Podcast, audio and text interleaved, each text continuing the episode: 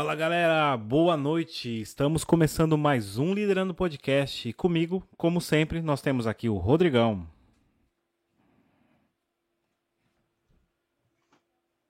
E aí, pessoal, tudo bem? Espero que sim. Estou aqui mais uma vez para pedir para vocês. Vão aqui embaixo, curta, se inscreva, compartilhe. É importante para ajudar a divulgar ainda mais o nosso trabalho. Estamos no Facebook e no Instagram. Também fazemos presença nas plataformas de áudio Spotify, Google e Apple Podcast. Então passem por lá, dá uma conferida no nosso trabalho, tem muita coisa boa para vocês. E vamos ao nosso bate-papo de hoje. É isso aí, valeu Rodrigão. E hoje nós temos aqui um convidado, um amigo, que ele é. Acho que é de Aveiro, desculpa falar assim, da aldeia de Pardilhó. E ele é um jornalista especializado em fazer entrevistas e bate-papo com músicos e banda de heavy metal. Vamos falar agora com o João, João Guevara. Boa noite, João, tudo bem? Então, Ronaldo, tudo bem? Boa noite, João. Então, Rodrigo, como é, como que, é? que você tá? Tá curtindo esse calorzinho aqui em Portugal, meu? Tudo bem, espetacular. Aqui em Estarreja está abafado, uh, mas passa-se bem, passa-se bem. É, o calor tá muito, para mim pelo menos tá muito, apesar de vir do Brasil, esse calor aqui tá me matando, eu odeio esse calor. Sim, está abafado. Nota-se que está para chover em breve, não é? Daquele calor que é muito, muito forte, muito abafado. É. É, João, só para a gente começar a entender aqui, começar mesmo para os nossos seguidores, as pessoas que acompanham todas as nossas lives, o que que, que o João, qual que é a área de atuação do João? O João trabalha com traduções, né? Exatamente, eu sou tradutor em regime freelancer um, depois de ter estado cerca de oito anos como tradutor in-house, ou seja, a, a, trabalhar para empresas de tradução. Um, há um ano para cá, então, uh, quis, quis tornar-me tradutor freelancer. Uh, portanto, neste momento sou trabalhador independente, trabalho por conta própria, tenho os meus clientes, os meus próprios projetos. Um, e, e, é esse o meu ofício, é isso que eu faço a tempo inteiro, é esse, é esse o meu ganha-pão, é uma iniciativa minha é um projeto meu.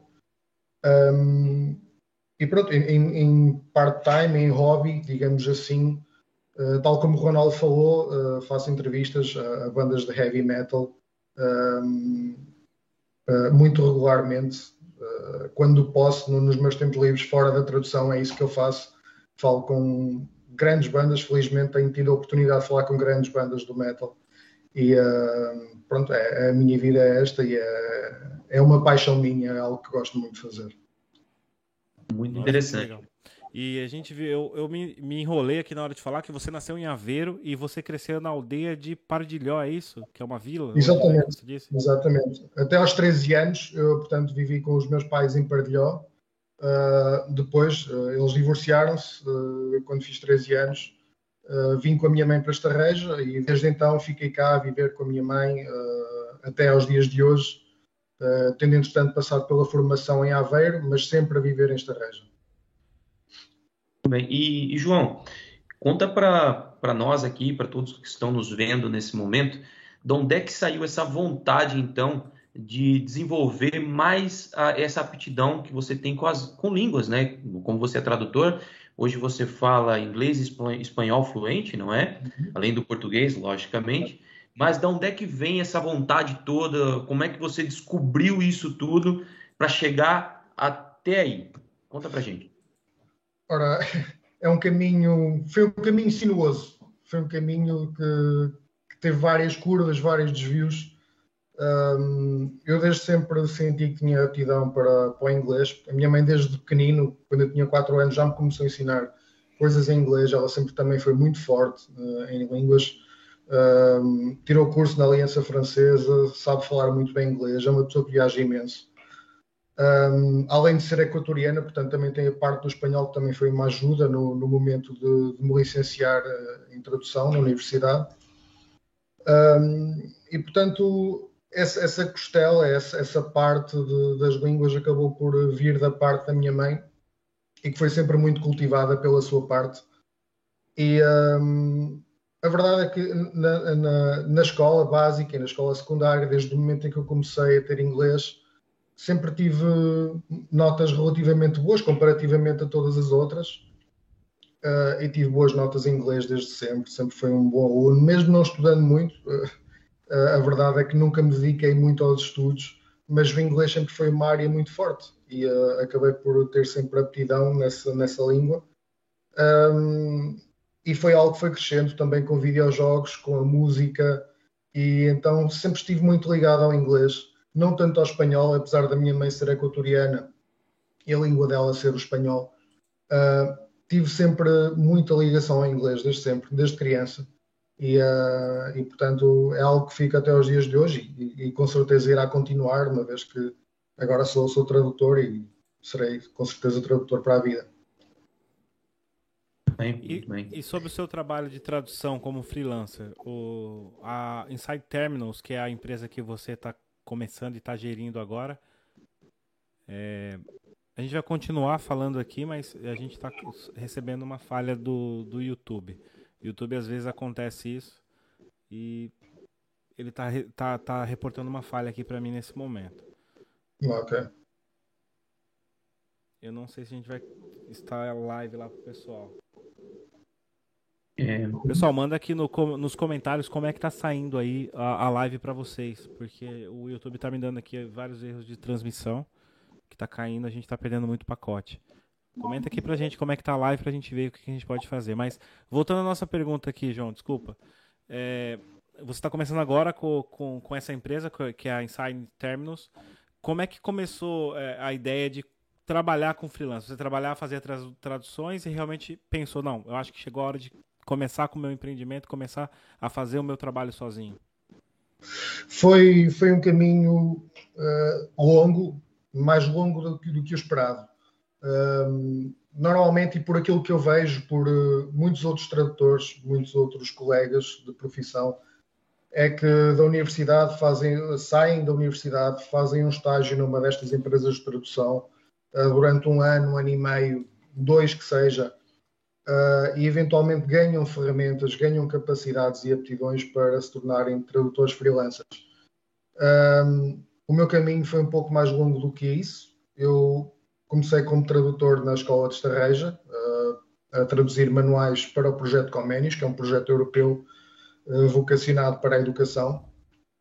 Um, depois passei por uh, várias empresas de tradução, três, um, e, uh, e, pronto, desde então sempre, sempre estive a trabalhar por conta de outrem.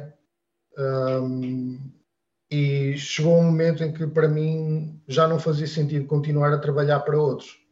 Uh, muito porquê? Porque os salários em particular são muito baixos nas empresas de tradução. São um pouco mais do que o salário mínimo. Uh, e são 8, 9 horas de trabalho uh, em que há um, há um, uma meta a atingir de palavras por dia, uh, sendo que a média, por norma, varia, não é? Entre 2.500 e 3.000 palavras. Há empresas que pedem 3.500 palavras, há empresas que pedem 10.000 palavras de revisão, enfim, há, há, empresas que definem metas e objetivos diários, não é? Embora isso não seja propriamente controlado em certas empresas, outras empresas controlam. Um, portanto, para mim chegou um momento em que eu fiz contas e ao fazer contas percebi que ao trabalhar aquele, aquela quantidade de palavras, aquele volume de trabalho, se eu trabalhasse para mim, eu ia ter uma vida muito melhor, ia conseguir tirar dois, três, quatro salários, o que seja, e que acontece neste momento. Um, e para mim foi um fator decisivo começar uma nova vida para mim, porque está além de outros fatores, como a competitividade interna, por exemplo, também é, é muito forte um, por, por uma questão de, de meros 100 euros, talvez, se, se, se assim quisermos dizer. Um, e o ambiente nestas empresas de trabalho, pela minha experiência, é mau, é, é muito tóxico. E eu, para vos dar um exemplo, antes de eu sair da última empresa em que trabalhei, eu estava a ficar careca. Eu não, não, nem sequer estou a brincar. Na parte de trás da cabeça, eu estava a ficar tipo Zinedine Zidane. Eu estava, ficar... eu estava ali a ficar com uma carequinha jeitosa. O que é que aconteceu? Depois de eu sair, é verdade também comecei o tratamento, entretanto, mas quando eu saí, o cabelo que eu perdi voltou. isto, para vocês verem, o, o, a mudança de ambiente cria uh, realmente mudanças físicas também impactantes. Um, e, portanto, para mim, além do, do, do, salário e da questão financeira, a questão do ambiente também foi extremamente importante para mim, para começar este meu projeto, começar este meu caminho. Uh, a verdade é que também não estou sozinho, uh, tenho tido um apoio incrível da, parte da minha namorada, que também é tradutora. Uh, a verdade é que se não, se não tivesse conhecido a minha namorada na última empresa em que estive, uh, provavelmente hoje não era freelancer, hoje não era tradutor, porque não tinha tido esse apoio da parte dela. E acabámos por nos apoiar um ao outro, um, e portanto cada um de nós hoje tem o seu próprio negócio, cada um hoje é, é tradutor freelancer e uh, as coisas estão bem, estão melhores do que nunca, nunca me senti tão bem, nunca tive. Nunca tive. Que não está recebendo o suficiente vídeo. Okay. Já foram feitos aqui alguns testes e infelizmente ele está com, com esse erro. Agora, para se ver, ele deu erro dizendo que não estava recebendo nenhum dado e agora em seguida ele já muda para ligação excelente, ou seja, está recebendo muito bem. Então, está intermitente. Pedimos desculpas, João, mas é coisas de tecnologia acontecem de não, muito, com muita é frequência. Não tem problema nenhum. Você estava dizendo do, do, que você não, não estaria nessa empreitada se não tivesse o apoio aí da sua namorada, né? É verdade. Um, foi um apoio fundamental porque foi uma ideia que nos surgiu e um, que começámos ao mesmo tempo e, portanto, ao nos darmos força um ao outro, foi, foi importantíssimo para que dessemos este passo, porque eu pessoalmente, se não, se não tivesse tido este apoio, neste momento, eh, com certeza não seria, não seria tradutor freelancer. Porque é, é, acaba por ser um pensamento muito assustador, não é? Eh, uma pessoa trabalha por, por conta própria, uh, existe aquele, aquele medo da instabilidade, vou ter trabalho, não vou ter trabalho, como é que eu vou agora uh, orientar-me sozinho? Uh, vou procurar clientes, não vou procurar clientes? Onde é que os vou encontrar? E ter alguém do nosso lado que realmente nos apoie nesse sentido é extremamente importante e foi fundamental para que, para que eu tenha começado este projeto. Muito bom. É, João, a nossa interação com as pessoas aqui no, no chat, algumas já estão perguntando, fazendo perguntas. O Tássio Rodrigues ele pergunta aqui para você se você tem ajuda de algum programa faz tudo na raça mesmo. Ok. Uh, é uma pergunta interessante e, válida perfeitamente. Uh, normalmente trabalho com software de tradução mesmo. Portanto, existe o SDL Tradus Studio, que é um software uh, pago, que pode ir até aos 600 euros de licença Uh, essa licença é paga uma vez uh, e, portanto, a partir daí uh, a pessoa fica com o programa e, e pode trabalhar nele livremente. Um, existe esse programa, existem muitos outros programas. Existe o XTM, que é um programa baseado na web. Um, existe o MemoQ, que também, nesse caso, a licença é fornecida pelo, pelo cliente, muitas vezes. Portanto, tudo o que é necessário é, é transferir, o, o, próprio tradutor, o próprio tradutor transferir o software para o computador e a partir daí o cliente fornece a licença. A licença. Um, existem muitos softwares, na, na verdade. Uh, isso depende muito do cliente. O cliente é que decide com que, com que tipo de software é que vai trabalhar. E, e, e esse software, João, ele, que basicamente o que, que ele faz? Ele, ele traduz aquilo que você insere nele e depois você faz uma retificação do material, é, ou então você joga tudo lá, depois, no, como eu disse, retifique e ele sai já um arquivo pronto daquilo que você estava buscando. O que, que esse software faz? Ora bem, o que é que esse, o que é que esse software faz? Esse software, muitas vezes, uh, transforma o texto em pequenas frases, em pequenos segmentos. Ou seja, divide o texto em frases uh, para que seja possível traduzir frase a frase. Um, e, além disso, uh, permite que se, se, automatize um pouco o processo de tradução, ou seja, se houver uh, expressões que sejam repetidas, o programa pode ou não, consoante a preferência do tradutor, uh, propagar essa expressão por todo o texto, facilitando assim muito mais o trabalho do tradutor, não tendo de repetir novamente a mesma expressão vezes e vezes sem conta. É apenas uma, uma, uma, uma das facilidades desses programas. Existe também a funcionalidade de memória de tradução, uh, na qual tudo aquilo que traduzimos fica armazenado nessas memórias de tradução. Para quê? Para que depois, num próximo projeto, num, num projeto futuro, uh, tenhamos acesso aos mesmos termos, às mesmas expressões que utilizámos anteriormente. Portanto, são, consistem basicamente neste, nestas funcionalidades, embora hajam outras que, que variam muito consoante o software.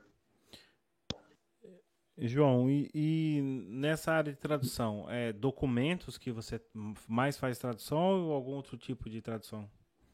Portanto, existem, existem vários tipos de textos a traduzir. Uh, existem textos jornalísticos, existem textos legais, contratos, um, certificações, uh, existem, existem uh, scripts de videojogos, existe localização de videojogos, de menus, de software, de, de páginas web, enfim, existe todo o tipo de textos a traduzir. Existem tudo, tudo o que vemos hoje atualmente é possível traduzir.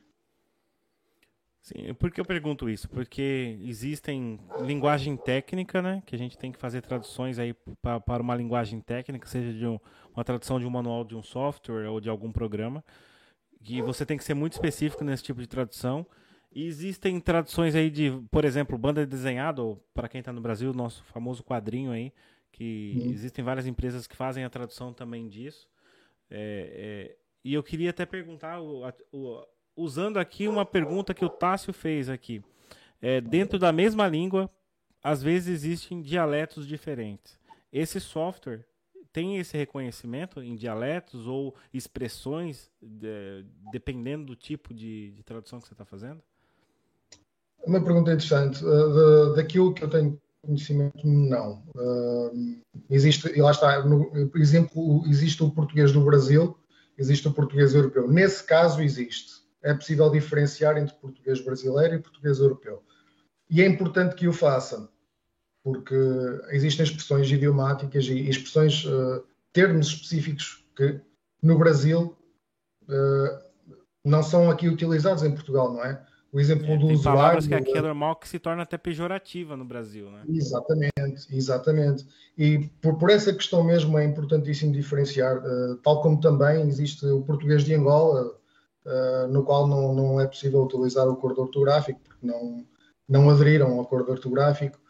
Um, e, portanto, nesse, nesse aspecto, dentro de, de, vários países, lá está o português de Angola, o português europeu, o português brasileiro, aí é possível distinguir. Mas, por exemplo, existe o mirandês, por exemplo, que é um, dialecto aqui em Portugal, isso já não é possível distinguir. Pelo menos assim no como... meu conhecimento. Assim como o açoriano, não é? E, assim, Exatamente, lá está. Madeira. Exatamente.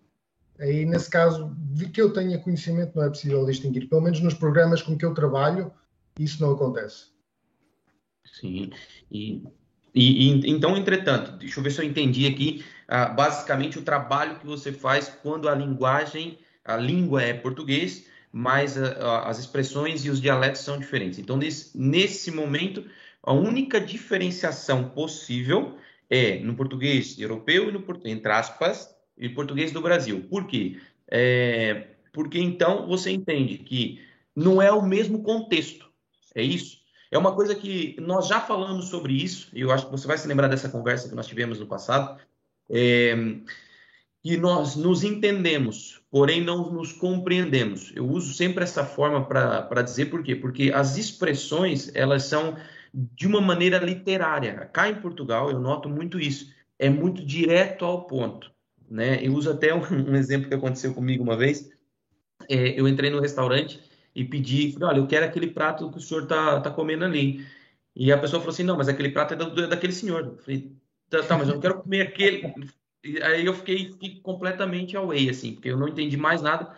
E a pessoa falou, não, você vai ter que pedir um prato para você. Aquele é daquele senhor. Eu falei, tá bem, já entendi, já entendi.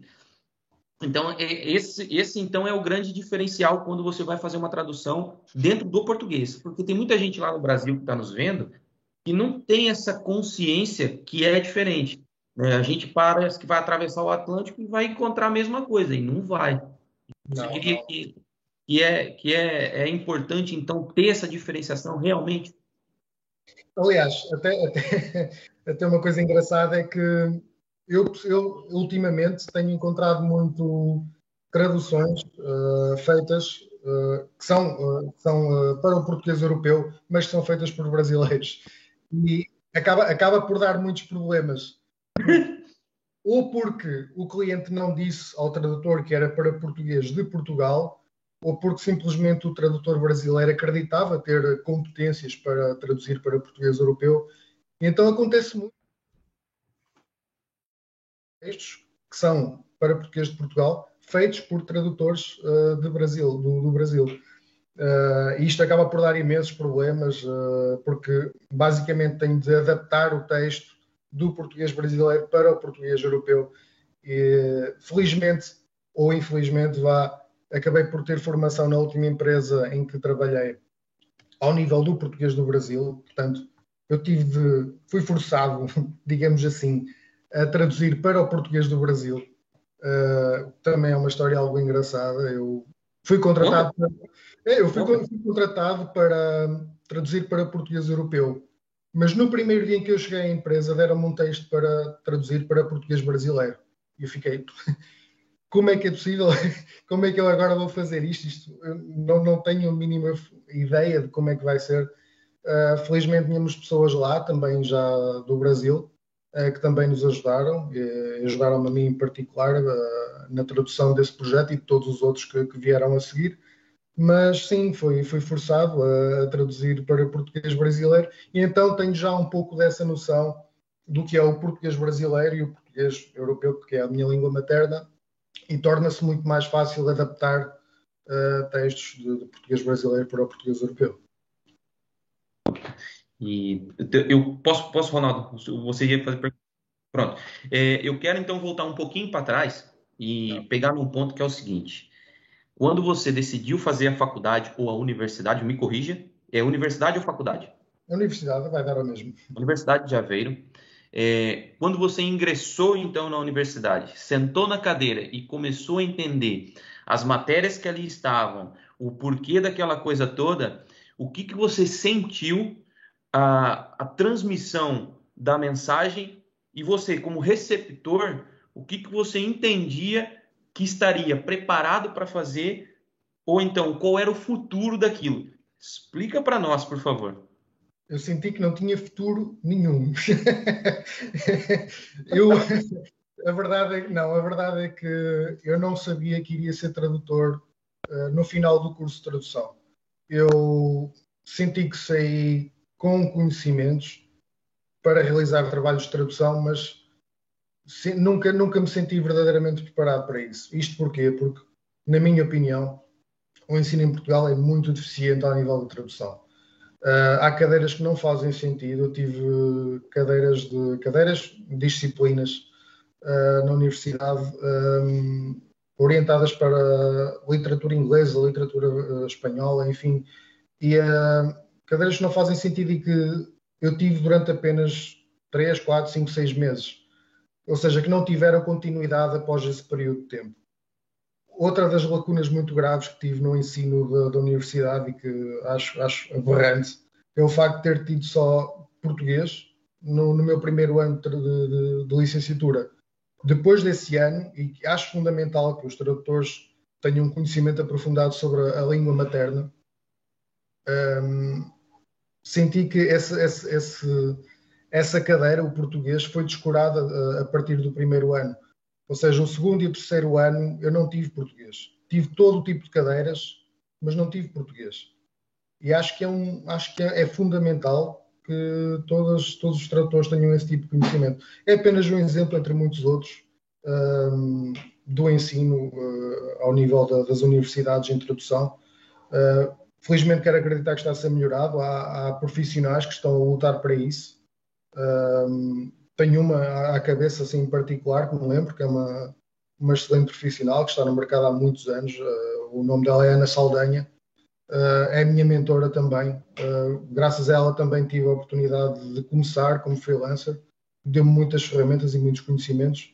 Portanto, também deixo aqui um enorme obrigado à Ana, um, que me ajudou imenso nesse aspecto e que é uma excelente profissional e que não para de lutar. Ela mesmo é, é professora uh, de tradução um, e, portanto, ela está, está constantemente a lutar para que o nosso ensino em Portugal melhore cada vez mais, porque de facto é, é necessário.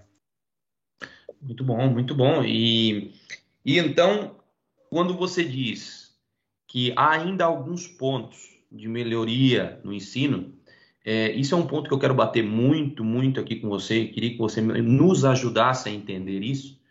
Que as pessoas que estão do outro lado do Atlântico, é, que também ama esse país, ama Portugal e entende que o ensino aqui sim é um pouco mais avançado e melhor comparado com alguns que nós temos no Brasil, eu queria que você então é, desmistificasse para nós o que, que ainda é, é, que pode ser desculpa, que pode ser melhorado e o que você acha que está no caminho para um futuro ainda melhor dentro do ensino da universidade aqui em Portugal. Por quê? Por que, que eu estou perguntando isso? Que é só para complementar aqui.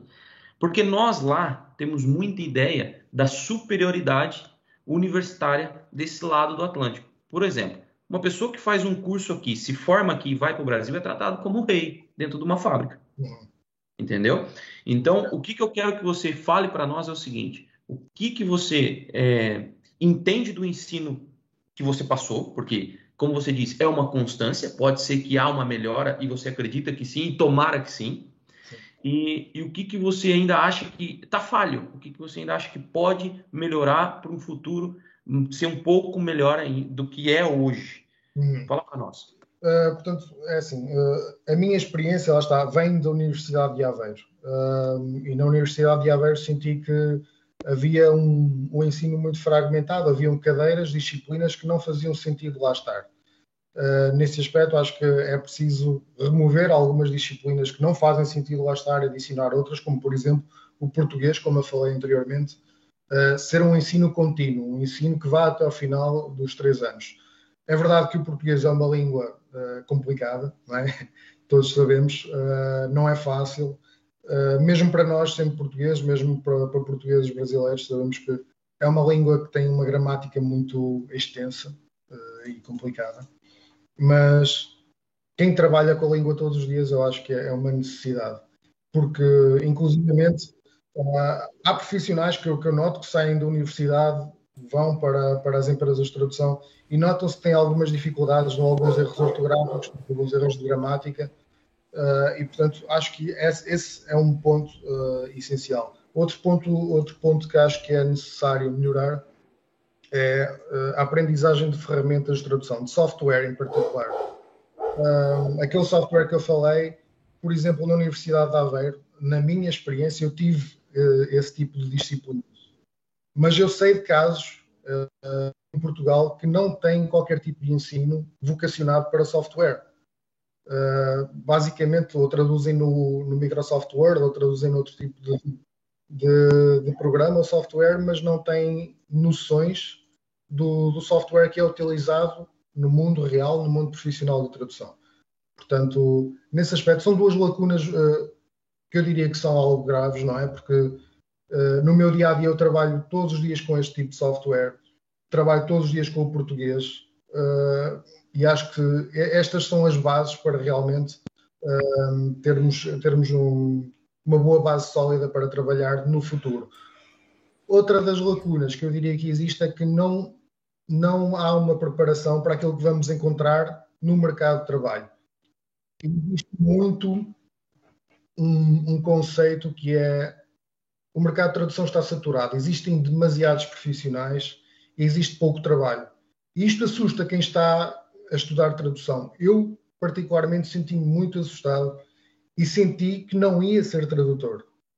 Eu, quando eu já disse aqui, e volto a dizer, eu quando acabei a minha licenciatura, eu não acreditava que viesse a ser tradutor. Nunca. Eu acreditei que viesse a ser qualquer outra coisa, mas nunca tradutor. Porque a ideia que nos é transmitida é que existem demasiados tradutores e muito pouco trabalho. E não é assim. Existe trabalho para toda a gente. Uh, eu entrei no, no, no mercado como freelancer há um ano. Tenho tido trabalho todos os dias, não tenho parado de trabalhar. A minha namorada é a mesma coisa, não tem parado de trabalhar, tem tido imenso sucesso também. Uh, muitos clientes, muitos textos, muitas palavras para traduzir. Uh, e o mercado parece que está saturado. Não está. Uh, há trabalho para todos. Toda a gente consegue, uh, se tiver vontade para isso. Uh, mas lá está. A ideia que nos é transmitida, mesmo dentro das empresas onde começamos a trabalhar, essa ideia é-nos transmitida. mas não é assim.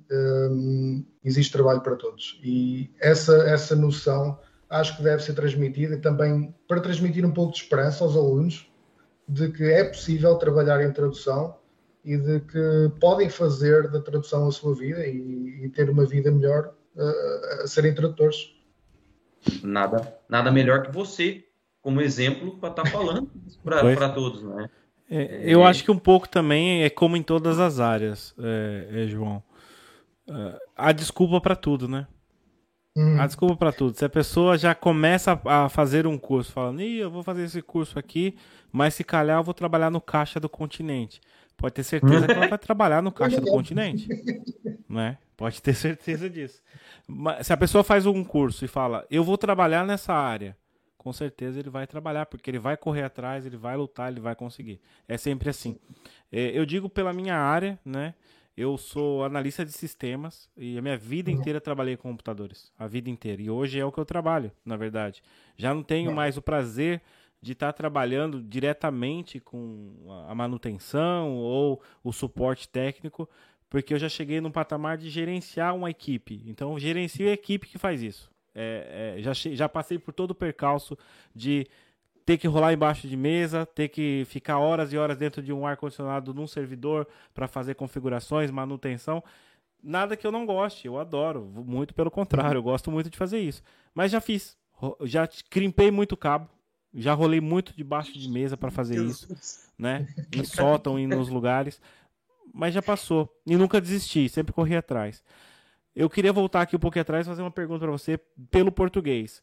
Você acha que o, o português, com o novo acordo ortográfico que, que chegou, ele está mais próximo do nosso português do Brasil ou com o português de Portugal? O que, que você acha? Teve alguma dificuldade para você no trabalho? Inicialmente foi uh, um pouco complicado porque eu cresci uh, com o antigo acordo ortográfico. Uh, eu aprendi na escola básica, na escola primária, a escrever com o acordo ortográfico antigo. e, portanto, inicialmente foi, foi um choque, foi um, foi um pouco complicado, mas nada que, nada que seja impossível de, de, de nos adaptarmos, é possível que, que, toda a gente se consiga adaptar. Um, provavelmente diria, diria que está no meio termo. Não acho que não está nem mais próximo do português do Brasil, nem, nem mais próximo do português europeu. Diria que, que está no meio termo e que veio precisamente para isso, veio para uniformizar um pouco uh, as coisas entre, entre, entre as duas vertentes. E, portanto, eu diria que está no meio termo e que veio, de certa forma, beneficiar todos Uh, mas sim, inicialmente pode ser um pouco complicado para quem está habituado a escrever sob o antigo acordo ortográfico. Boa. Muito bem. E, e, você acha que está mais próximo do nosso português, do Brasil, ou o português aqui? Eu diria que está, eu diria que está ali no meio. Uh, está em médio, uh, porque lá está, veio, veio com esse intuito, não é? Veio com o intuito de estabelecer ali um meio, meio termo. Entre, uniformizar, né, um pouco a linguagem. Portanto, acho que está no meio, no meio termo. Então, então, João, você entende que na escrita estamos mais próximos, porém na fala ainda continua a ter cada um a sua distinção. Sim, Esse sim. é o seu entendimento. Sim, sem dúvida. Embora na escrita lá está, exist, existam termos, existam expressões que são típicas do Brasil e aí não há nada a fazer, não é? Que é do Brasil, lá está o usuário, por exemplo, vou voltar a tocar neste assunto. O usuário é algo que é típico do Brasil, não pode ser utilizado aqui em Portugal. Ou pode ser utilizado em Portugal e as pessoas entendem o que é que é, mas o correto é utilizador, por exemplo. É, é, um... é, é a mesma coisa, João, que se a gente chegar lá no Brasil e chamar uma menina de rapariga. Por exemplo, por exemplo. Você arruma uma confusão. Se o marido dela estiver lá, você toma uma facada. Tão simples quanto isso. Exatamente, lá está. As pessoas que são de cada lugar. E não, é, é, exagero, Rodrigo. Tu tá rindo e não é exagero. Cara, eu sei, eu sei, pô, eu sei. Então, olha, ó, João, não vamos muito longe. Nós tivemos uma live aqui, acho que foi com a Luana, e ela disse que um dos trabalhos dela, uh, ela fez um trabalho super, super legal, super interessante, e a mulher, uma portuguesa, disse assim: Olha, foi essa rapariga que fez. E ela falou assim: pô, sair do Brasil para cá para me tornar uma rapariga. Então, tá entendendo? Onde está o, onde tá o pejorativo? Que aqui é rapariga é uma mulher, é uma, é uma menina, né? Exatamente. Então, exatamente. é como você disse, o, o, o ponto é onde está inserido, né? Onde está inserido é a localidade é, tem as suas particularidades, né? É bem isso, não é? Exatamente, exatamente. E, e pronto, é, é, isso, lá está. O, existem expressões que são do Brasil, existem expressões que são de Portugal. Uh, por isso é que existem uh, tradutores que são tradutores de português europeu, existem tradutores que são tradutores de português do Brasil. Uh, não, nunca, nunca, em circunstância alguma, se deve entrar no outro campo. Lá está, eu fui obrigado, quando trabalhei na outra empresa, eu fui forçado a isso, eu não tive escolha. Eu cheguei lá e agora vais trabalhar com português do Brasil, ponto. Toma, eu faça. eu tive de aprender, desce por onde desce, ponto final, parágrafo, uh, fim da história. E, uh, mas não aconselho a, a, que isso, a que isso se faça que é basicamente estarem, para mim, na, na, minha ótica, é estar a invadir o quintal do vizinho. Uh, acho que o que é de cada um é de cada um. E, uh, João, eu... só a nível de curiosidade para você e também para os nossos amigos portugueses que estão aqui na call e que com certeza vão ver esse vídeo, é, eu não sei se vocês sabem, tudo que passa do Brasil aqui em Portugal, e é muita coisa, telenovelas, filmes e músicas, o português tem um hábito muito grande de consumir produtos brasileiros. Nós no Brasil não, não, consum, não consumimos assim tanta coisa de Portugal. Quando nós no telejornal lá no Brasil, no jornal, na televisão, eh, temos alguma entrevista ou que vai passar alguma coisa de Portugal, eles colocam legenda quando o português fala. é verdade. É. é só a nível de curiosidade, para você ver a, a, distância que nós estamos, ou o brasileiro lá do Brasil tá do, do português aqui de Portugal. Ei, não fazia ideia. Não, lá está, isso não acontece connosco, seja nas novelas, seja, seja no que seja, não é? no, no que for. Yeah. Uh, isso não acontece. Portanto, para mim é, é, uma surpresa estar, estar a saber isso. Uh, embora lá está, eu perceba, eu percebo, eu percebo. Yeah. Eu, tenho, eu tenho aqui duas perguntas para te fazer. Vou fragmentar ela, porque uma vai para o lado mais descontraído e a outra para o lado mais profissional. Eu vou primeiro para o lado profissional e depois vou para o descontraído. A primeira pergunta profissional que eu quero te dizer é o seguinte: olhando um pouquinho para trás na nossa conversa, você disse que quando foi inserido no freelancer, né, que é o trabalho é, para você mesmo, né, fazer por conta, é, você teve que teve alguma dificuldade na hora de angariar as pessoas para dar seguimento no seu trabalho. E também você disse que houve uma mentora que te ajudou a fazer isso. Tá? Então, a nível de contextualizar para o pessoal, é, quando você se viu na posição de ser freelancer e buscar os clientes, acredito que alguma carteira que você já tinha das empresas da onde você passou, provavelmente te acompanhou. Isso, isso aqui é meu achismo. Eu estou uhum. colocando aqui que é o que eu acho. Mas eu quero que você diga, então, para o pessoal, para todos que estão nos vendo e vão nos ouvir, é, como é que foi cortar o mato alto? Fala isso para gente. Ora, não, não, não, de facto, não pude trazer clientes das outras empresas por um simples motivo. Quando eu assinei contrato com essas empresas, existe um acordo de confidencialidade que eu não posso violar. Um, nesse acordo de confidencialidade inclui não trabalhar diretamente com essas empresas. As empresas das empresas para as quais trabalhei, não é? E, portanto, os clientes das empresas para as quais trabalhei uh, estão fora de questão. Não, não posso trabalhar com eles, não tenho hipótese de trabalhar com eles, porque existe um acordo que me proíbe de o fazer. Uh, mas e é aí que entra então uh, a tal mentora que falei anteriormente. ela ajuda nesse sentido, indica o caminho que é necessário seguir para procurar clientes uh, fazer uma lista com potenciais clientes, procurar e-mails, procurar os sites dos clientes, os contactos dos clientes e a partir daí uh, só nos cabe a nós, uh, tradutores, e uh, enviar e-mails, em barda, enviar e-mails com fartura todos os dias, sempre um pouco, com os currículos, realizar testes, porque muitos dos clientes pedem testes de tradução.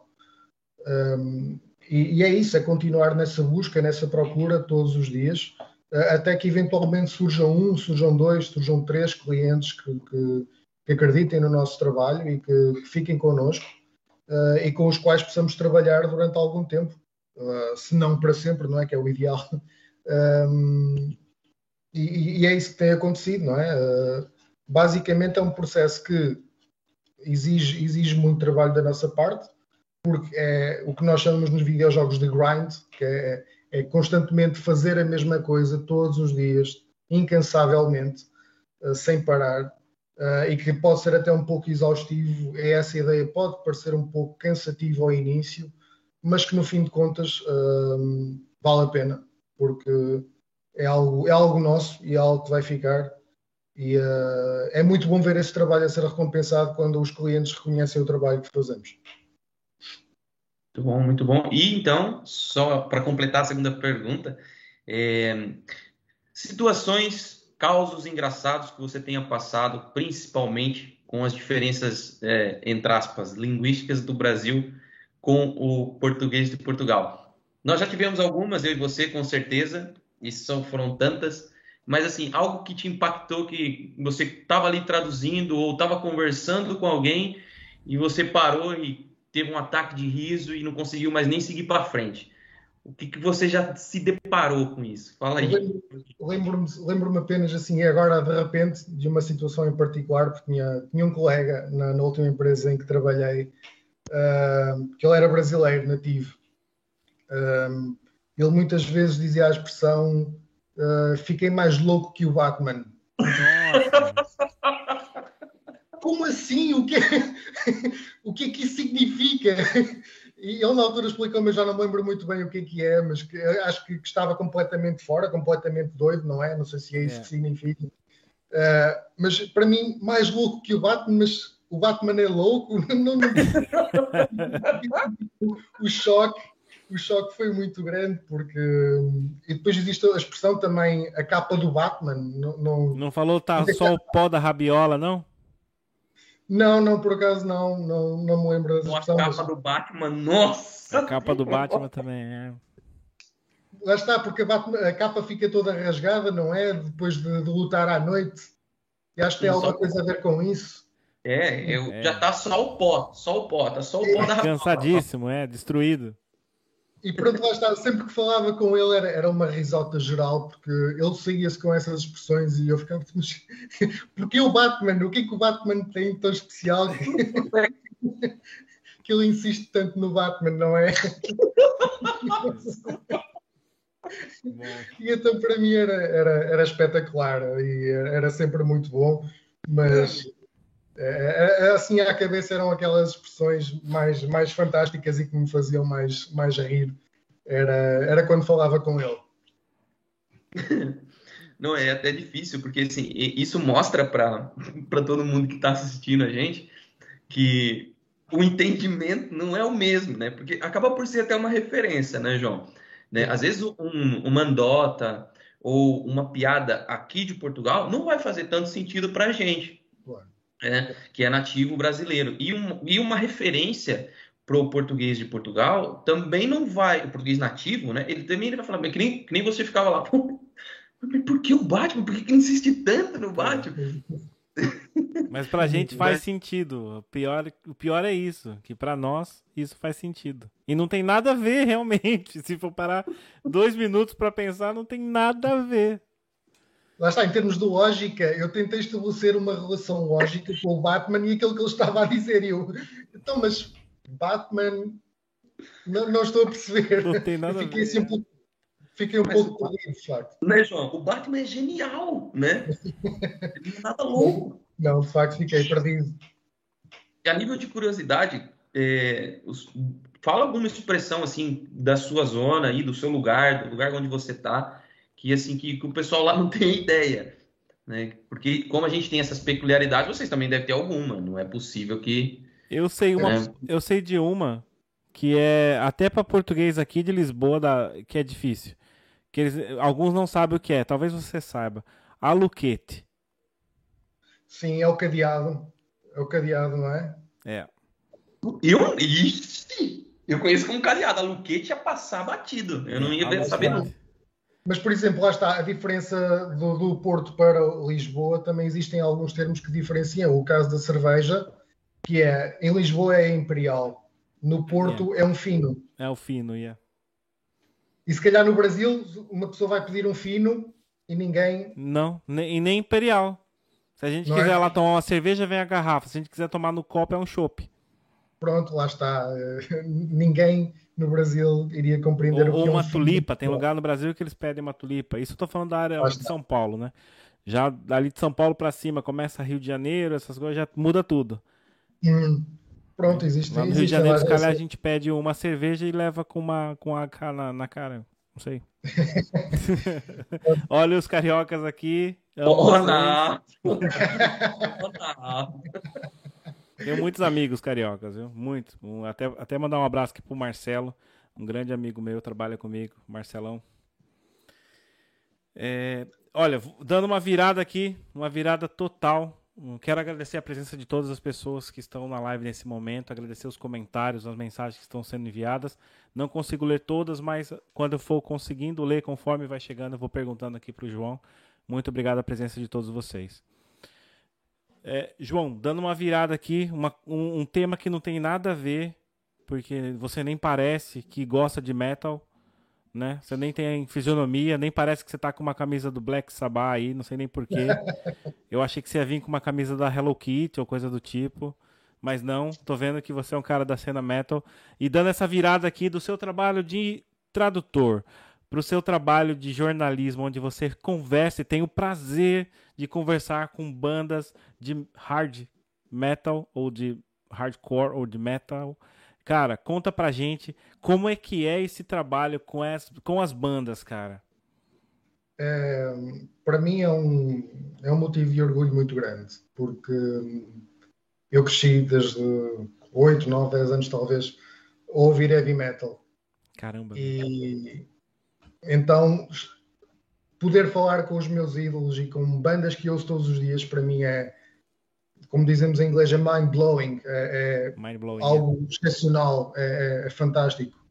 E, um, mas lá está, no momento de realizar a entrevista, tenho de me conter e tenho de deixar o fã que existe em mim de lado para me poder concentrar na entrevista e tentar ser o mais profissional possível. Um, mas é, é, é fantástico consegui falar com, com Lamb of God, que é uma das minhas bandas preferidas. Consegui falar com Destruction, que é uma, uma das lendas do thrash metal alemão. Uh, consegui falar com Halloween, que é uma grande banda alemã do power metal. Um, enfim, uh, são várias as bandas com que tenho tido a oportunidade de falar. Wow. Saxon, Inciferum, Karakangren. Enfim, são, são bandas que ouço a diário, que ouço todos os dias e que idolatro, que gostava de ser como eles, não é? Um, e tenho, tenho essa oportunidade e acabo até por poder conjugar a parte do jornalismo com a parte de tradução, porque depois de fazer a entrevista em inglês tenho de passar a entrevista para o papel e vou ter de traduzir para o público português. Portanto, acabo por conjugar um bocadinho aqui as duas situações uh, e, e, para mim é, é, fenomenal poder fazer isso. É, é incrível. Muito, Conta então para nós. pode, pode seguir, Ronaldo. É, eu ia perguntar se nessa sua, nesses bate-papos, nessas entrevistas que você faz com, com, com o pessoal do cenário metal, se rolou alguma vez nos, bate, nos bastidores ali, você conversando, alguma coisa em comum. A gente sabe que muitas vezes a, a gente vê coisas loucas, mas é mais a parte de, de merchandise, parte de divulgação, do que propriamente a vida das pessoas. A gente tem exemplos aí de bandas que, que são de, de rock ou de, de metal, que os fãs são alucinados, andam de caveira de preto com implantes subcutâneos de, de, de chifres, e os vocalistas da, da, banda andam de, de sapatênis e camisa social, né? E na vida uhum. normal, são pessoas normais. Você vê alguma coisa dessa, uma coisa muito louca que acontece nos bastidores aí dessas entrevistas ou dos shows? Não, não, são, é assim, da, da, minha experiência que eu tenho, são pessoas perfeitamente normais e, e, é isso algo que eu tenho vindo cada vez mais interiorizar antes das entrevistas. São, são pessoas como eu, como vocês, um, têm se calhar aquela aptidão para a música, uh, não é se calhar, é têm mesmo, um, e são geniais naquilo que fazem. Uh, mas são pessoas, são pessoas como nós e não, são pessoas regulares no fundo, uh, são endeusadas por muitos ídolos e por muitos fãs uh, devido à sua aptidão, mas são pessoas perfeitamente normais. Nunca tive qualquer tipo de problema com qualquer banda, com qualquer profissional da música.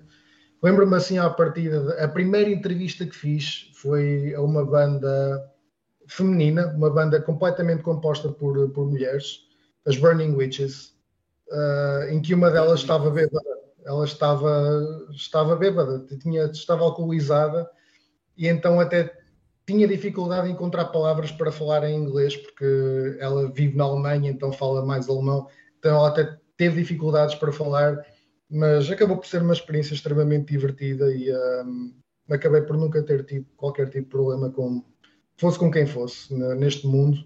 E tenho, tenho tido essa felicidade. Uh, sei de casos em que há, há, há, profissionais que são mais arrogantes, em que se calhar não estão tão dispostos a ser entrevistados naquele momento, e então muito simplesmente ou não comparecem à entrevista ou desligam a chamada a meio, enfim. Uh, existem algumas situações dessas que felizmente eu nunca tive, nunca tive de lidar com elas, mas tenho, tenho sempre tido boas experiências neste mundo, felizmente. Muito bom. E, e quando você está entrevistando esse pessoal, é, como você disse há, um, há, pouco, você primeiro faz, traduz, depois entrega para o público, né? Uhum. É, existe alguma, além da dificuldade, como você disse, de encontrar qualquer coisa assim perdida no meio de pessoas que talvez nem falem tão bem o inglês, né? Mas mesmo a nível de, de curiosidade, é, o qual foi a banda que mais te chamou a atenção, que te entregou um conteúdo melhor, que foi mais simpática? É, o pessoal que aderiu mais a esse formato que você fez?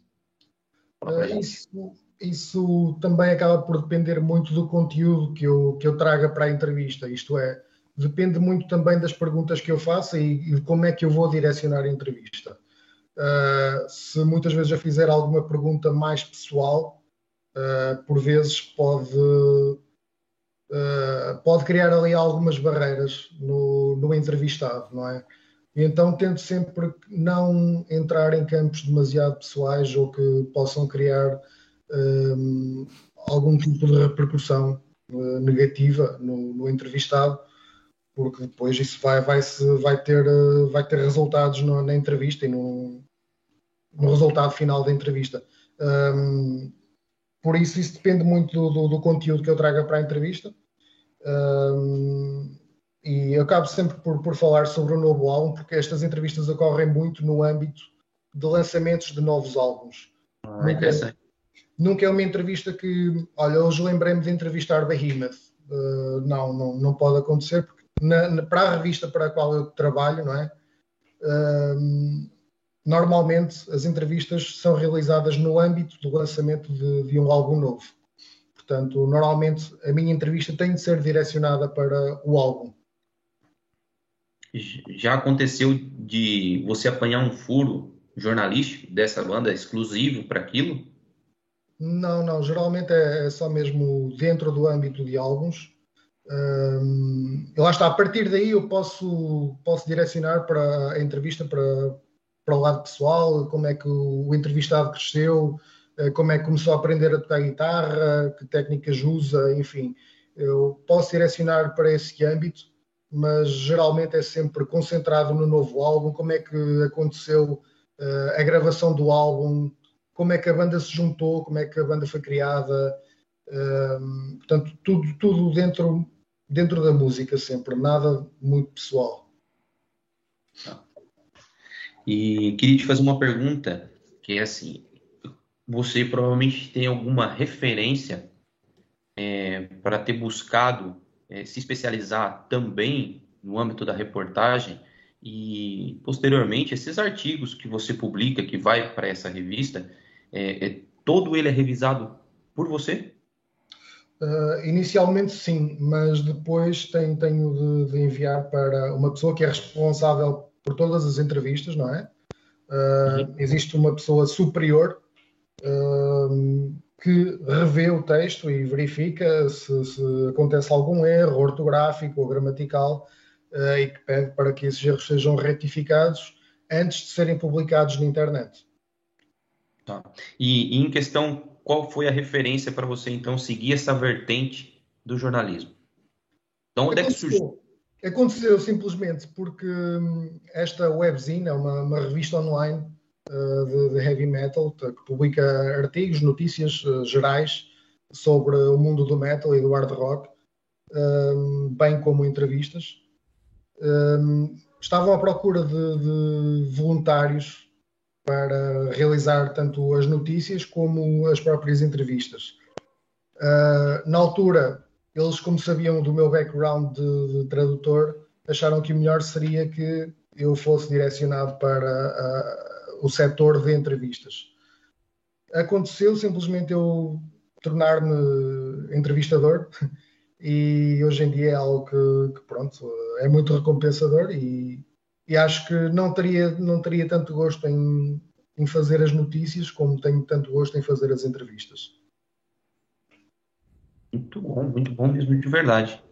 É, e então eu quero tentar puxar aqui uma coisa com, contigo, com você, que é o seguinte, é, a nível de curiosidade também, tá?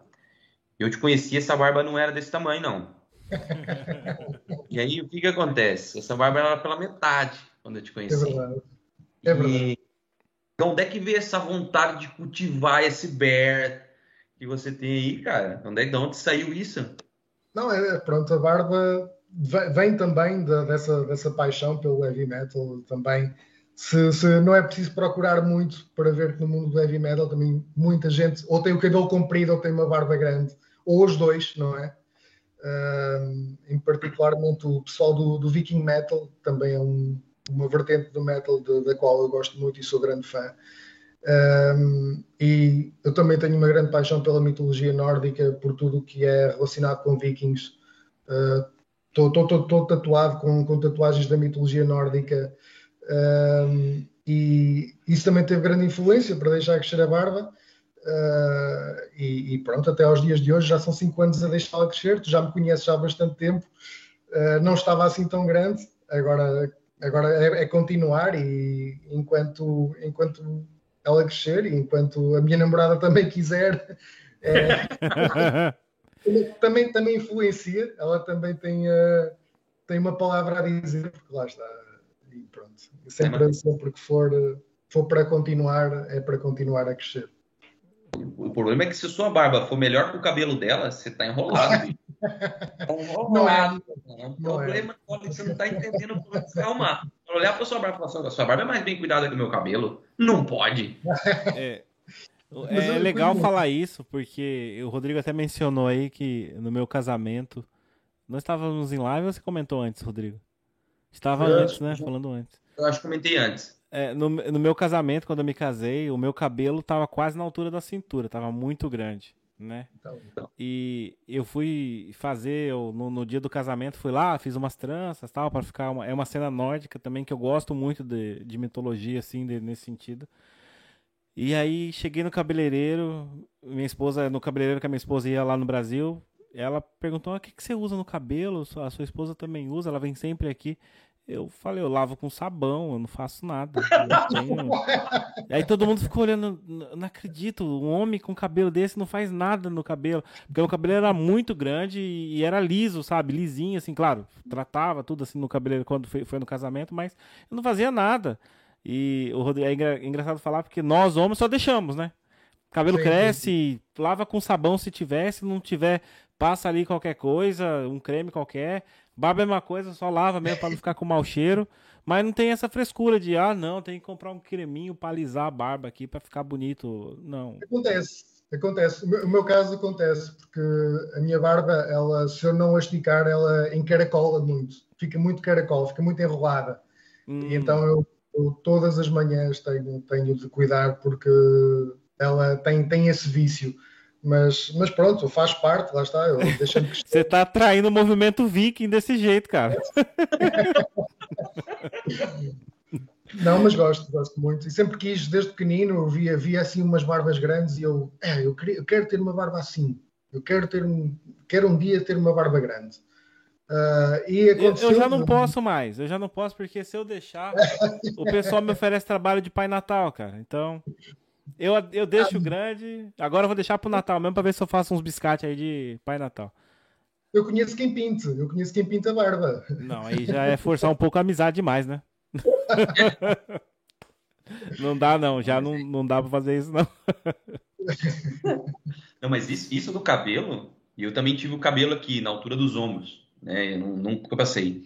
E na época eu, eu meu, meti na cabeça que eu ia ter que amarrar o cabelo igual um samurai. Então, puxava aqui o cabelo, fazia o rabo de cavalo e tal.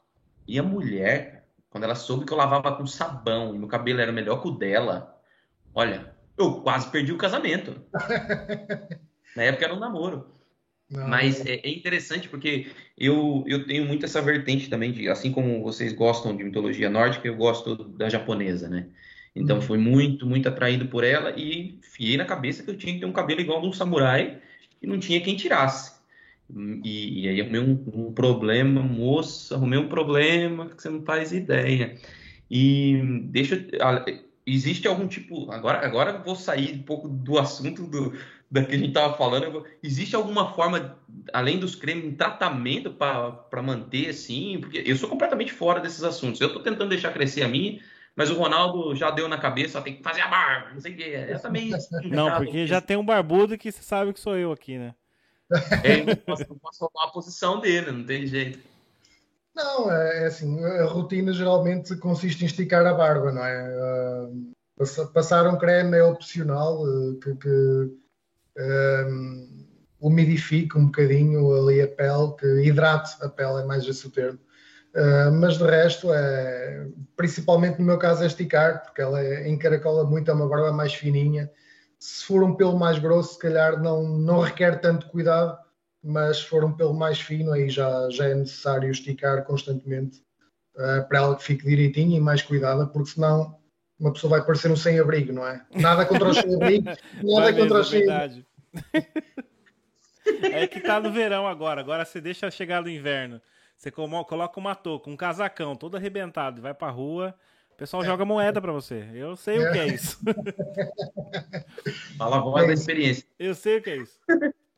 Não, a, minha mãe, a primeira coisa que ela viu na foto da capa, ela falou assim: aquele rapaz tem aquela barba daquele tamanho. Eu falei, tem, mãe.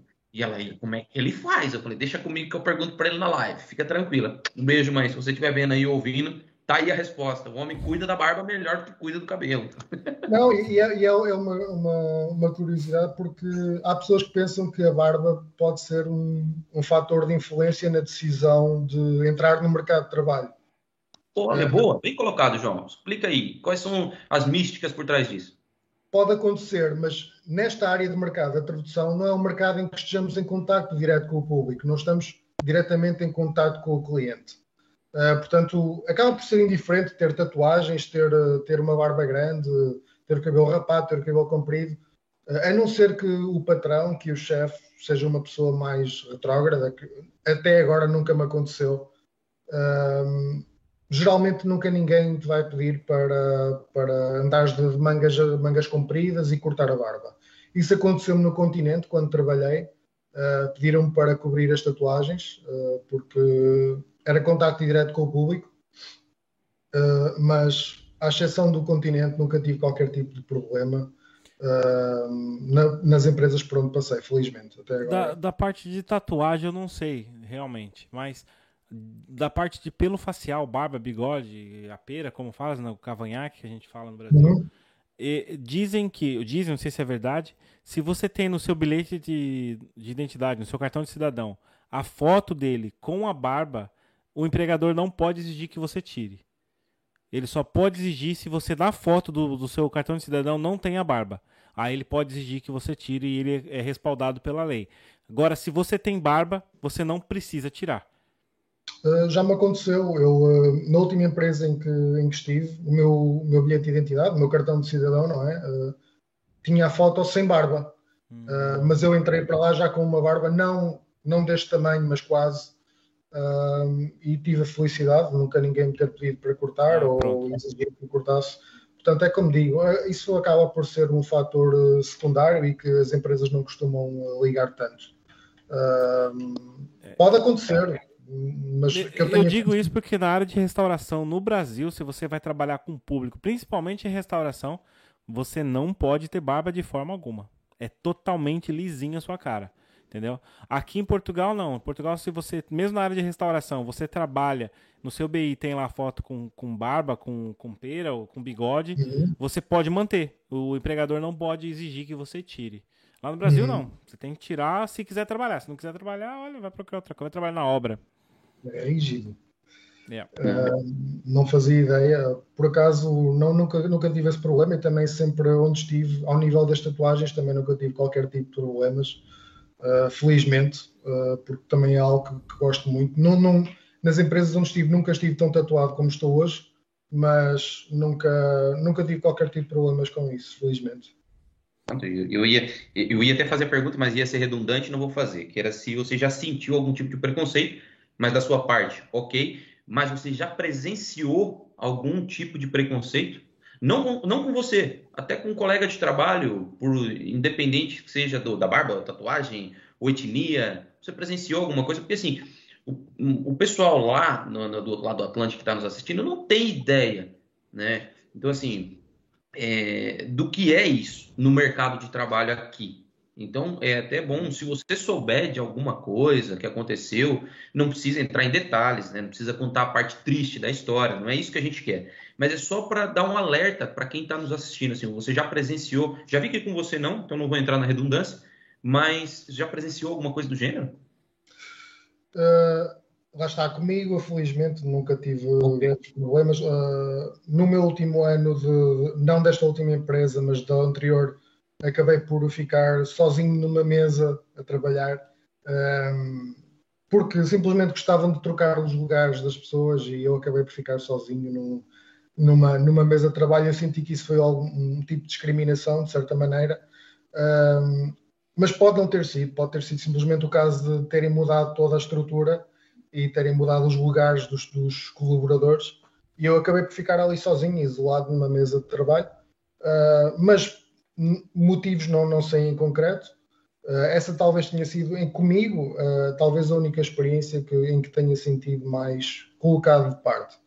Uh, de resto, com outras pessoas, assim à cabeça, estou a lembrar-me da minha mãe, mas a minha mãe veio para cá, para Portugal, há cerca de 35, mais anos talvez, 35 anos talvez, sim, um, e na altura os tempos eram muito diferentes. Uh, a verdade é que este país sempre foi um bocadinho conservador, uh, muito mais em relação a pessoas que vêm de fora, seja brasileiro, seja equatoriano, seja chinês, seja o que for. Uh, e muitas vezes as pessoas acabam por se referir a, um, a uma pessoa do Brasil, a aquele brasileiro ou, ou aquele chinês, muitas vezes com termo até com conotação até pejorativa. E a minha mãe acabou por sentir um bocado isso, muito em particular com a, nacionalidade portuguesa, porque ela adquiriu a nacionalidade portuguesa muito mais tarde do que outras pessoas, como o caso de atletas, não é? Atletas que se naturalizam de um dia para o outro. Uh, isso acontece muito rápido e hoje em dia, então, é, é no estalar de dedos. Uh, a minha mãe precisou de batalhar imenso para conseguir a nacionalidade portuguesa e já cá estava há 5 ou mais anos e precisou de batalhar muito para conseguir essa nacionalidade e conseguir hoje um trabalho estável uh, no Estado português. E mesmo hoje, já tendo passado muitos anos desde que ela cá chegou, ela ainda sente algum tipo de discriminação por ser equatoriana. E ela até fala perfeitamente português. Ela tem um ligeiro sotaque, mas fala muito bem português. E hoje, hoje em dia é o dia em que ela sente algum tipo de discriminação por ser uma pessoa que veio do Equador, uma pessoa que veio de fora e conseguiu estabelecer vida aqui. Pois é, não é, não, não é tão simples ser imigrante como nós pensamos, né? Fala, Ronaldo, pode falar. Não, eu, eu tirando um pouco aqui, é, o seu sobrenome vem da sua mãe? Exatamente, sim, sim, sim. E é curiosidade, a nível de curiosidade também, é, o seu, o seu, seu nome é João Guevara. O que que uhum. você passou na escola até, até na universidade oh, com esse sobrenome? É, normalmente as pessoas, uh, não, uh, na universidade mais em particular e na, na, escola secundária já nem me chamavam João, chamavam-me só diretamente Guevara, porque era o fator diferenciador, não é? Yeah, muito. Uh, eu bati o nome também quando eu vi seu nome, falei, nossa, meu, tem que perguntar esse sobrenome. É raro, e, em qualquer lugar que eu vá, seja no comprar um passo de comboio, por exemplo, em que tenha de apresentar o bilhete de identidade, a primeira pergunta que as pessoas lançam logo é um, é parente do Che Guevara? Yeah. Não, não, não, não, É simplesmente um nome que é comum no Equador e se calhar vocês que, que, que, da América do Sul se calhar têm mais essa noção. É um nome mais comum na parte da América do Sul, Argentina, Chile, Colômbia, Equador. Um, é mais, mais comum ali no país latino Spanish, né? Que fala uhum, em espanhol. Sim, sim, sim. E no Brasil é muito difundido, né? Tem um, um público que idolatra Che Guevara, mesmo sem saber a história do Che Guevara. A verdade é essa. Ele é idolatrado por algumas pessoas que têm uma ideologia lá no Brasil. Infelizmente, mas é isso. Mas a minha curiosidade mesmo era saber o que se você passou algum perrengue, alguma coisa com, com esse sobrenome, porque não é comum, ainda mais aqui na Europa, a gente vê alguém que tem. Pô, eu até achei que ou é fã e colocou João Guevara, ou o que que é? É realmente sobrenome. Depois eu vi a sua história, vi que sua mãe era do Equador e tal, e realmente comecei a, a, ligar os pontos.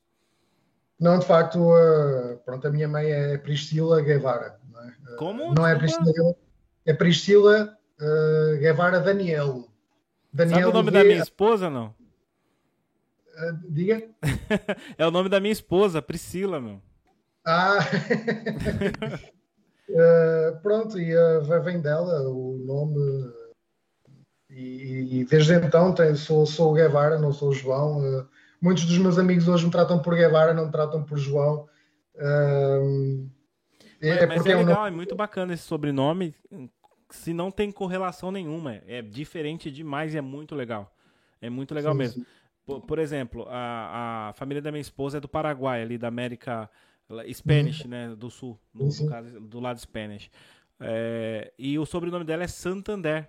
Então todo mundo, quando ela vai aqui fala o nome dela, eu sou Priscila Santander, é o banco. É exatamente. Todo mundo faz. Ah, é dona do banco? É dona do banco? É, eu sou dona do banco, tô pagando estacionamento de 2 euros aqui com um monte de moedinha de um centavo. Ih, bruta! É, é horrível. Não, é curioso, é curioso, sem dúvida. Mas uh, não, nunca tive qualquer, qualquer tipo de problema com isso. Uh, é, é, sempre a pergunta da praxe: onde quer que ele vá? É, é parente do Che Guevara? É primo do Che Guevara? É neto do Che Guevara? Tem tudo a ver com o Che Guevara. É, imagino que na escola, na brincadeira, o pessoal, oh, se prepara aí que o Che Guevara chegou, cuidado, pessoal, tá armado, não sei o quê. não, não, não, não, não, não. Não, porque lá está se calhar aqui também não há muito, não há muito conhecimento também da história do Che Guevara, e então também uh, as pessoas não entram muito por aí, felizmente. Ah, ok, ok. Se fosse no Brasil ia ter essa piada, com certeza. Olha, e fora, fora outras tantas que isso ia gerar, né? O seu nome é, é um atrativo para piada. Ah, mas... Não, mas aí tive. As piadas tive. As piadas eu ouvi. E eram piadas que, que pronto, não, não vamos reproduzir aqui, não é? mas mas aconteciam, aconteciam. Isso chegou a acontecer. Mas era tudo em contexto de, de, amigos, em contexto de diversão, nada, de diversão. nada isso, isso.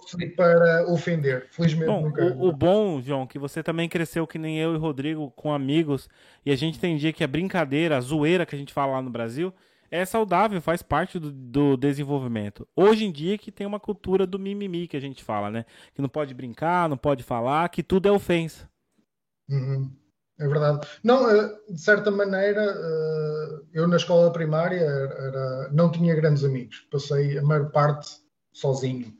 Eh, não tive, passei a maior parte do tempo sozinho, não tive grandes amigos, nunca, nunca conheci muita gente, porque na escola primária tinha a minha avó a trabalhar e passava a maior parte do tempo com a minha avó e não a brincar com o resto dos meus colegas. Portanto, de certa maneira, nunca, nunca tive uma, uma, uma infância repleta de brincadeiras no recreio. Isso raramente aconteceu. Um, mas uh, depois, de, depois da escola primária, uh, na escola secundária, foi um caso totalmente diferente, uh, porque já lá está, já não tinha a minha avó, já não tinha um, um familiar com quem passasse mais tempo, um, e tive de fazer, tive de fazer amigos, desse por onde desse, e, e aconteceu, e nunca tive de passar por esse tipo de problemas novamente. Não, é importante, é importante porque assim, é, até eu vou te fazer uma pergunta, você acabou por não, por não dizer o que eu vou perguntar, e é o seguinte: você sentiu alguma exclusão na escola por ser filho de imigrante? Não, não por ser filho de imigrantes. Senti exclusão porque, de facto, nunca, nunca me conseguia enquadrar uh, na turma em que estava inserido, uh, particularmente em Pardilhó. Uh, tive, tive sempre dificuldades em, em estabelecer relações de amizade e uh, em criar amigos em Pardilhão. E então era, era, era, muito usado por isso, era muito deixado de lado, era muito deixado de parte. Um, e onde me refugiava mais era com a minha avó e, uh, e nunca tive nunca tive aquela vontade de fazer amigos e de me inserir naquele, naquele ambiente. Um, mas não, nunca em particular por ser filho de, de nunca ok? Porque, assim, nós não temos essa dimensão. Eu tenho meu filho hoje na escola e tivemos uma situação, mas essa situação foi completamente entendida e resolvida, é, até porque por algum momento ele vinha chateado da escola, mas depois já entendemos o, o que, que se passou e resolvemos isso. Mas não foi nada também é, a ponto de ser pejorativo pela nacionalidade dele, muito pelo contrário. Eu acho que nós brasileiros, para quem está aí no Brasil, somos muito bem recebidos aqui, em terras portuguesas. Eu digo pelas, pela minha experiência. Né? Então, e um exemplo disso é o João, que está aqui hoje com a gente falando. Eu conheci o João, tive o prazer de conhecer o João pessoalmente também. E, e uma das frases dele lá atrás, quando sentiu que eu estava um pouco fora do eixo, foi em me chamar de canto e dizer assim: Você já é um dos nossos. Então, isso é muito importante quando você se sente acolhido. E o João me proporcionou isso e hoje tenho uma amizade muito boa com ele, um relacionamento muito bom com ele, e hoje partilhando aqui a experiência profissional e de vida.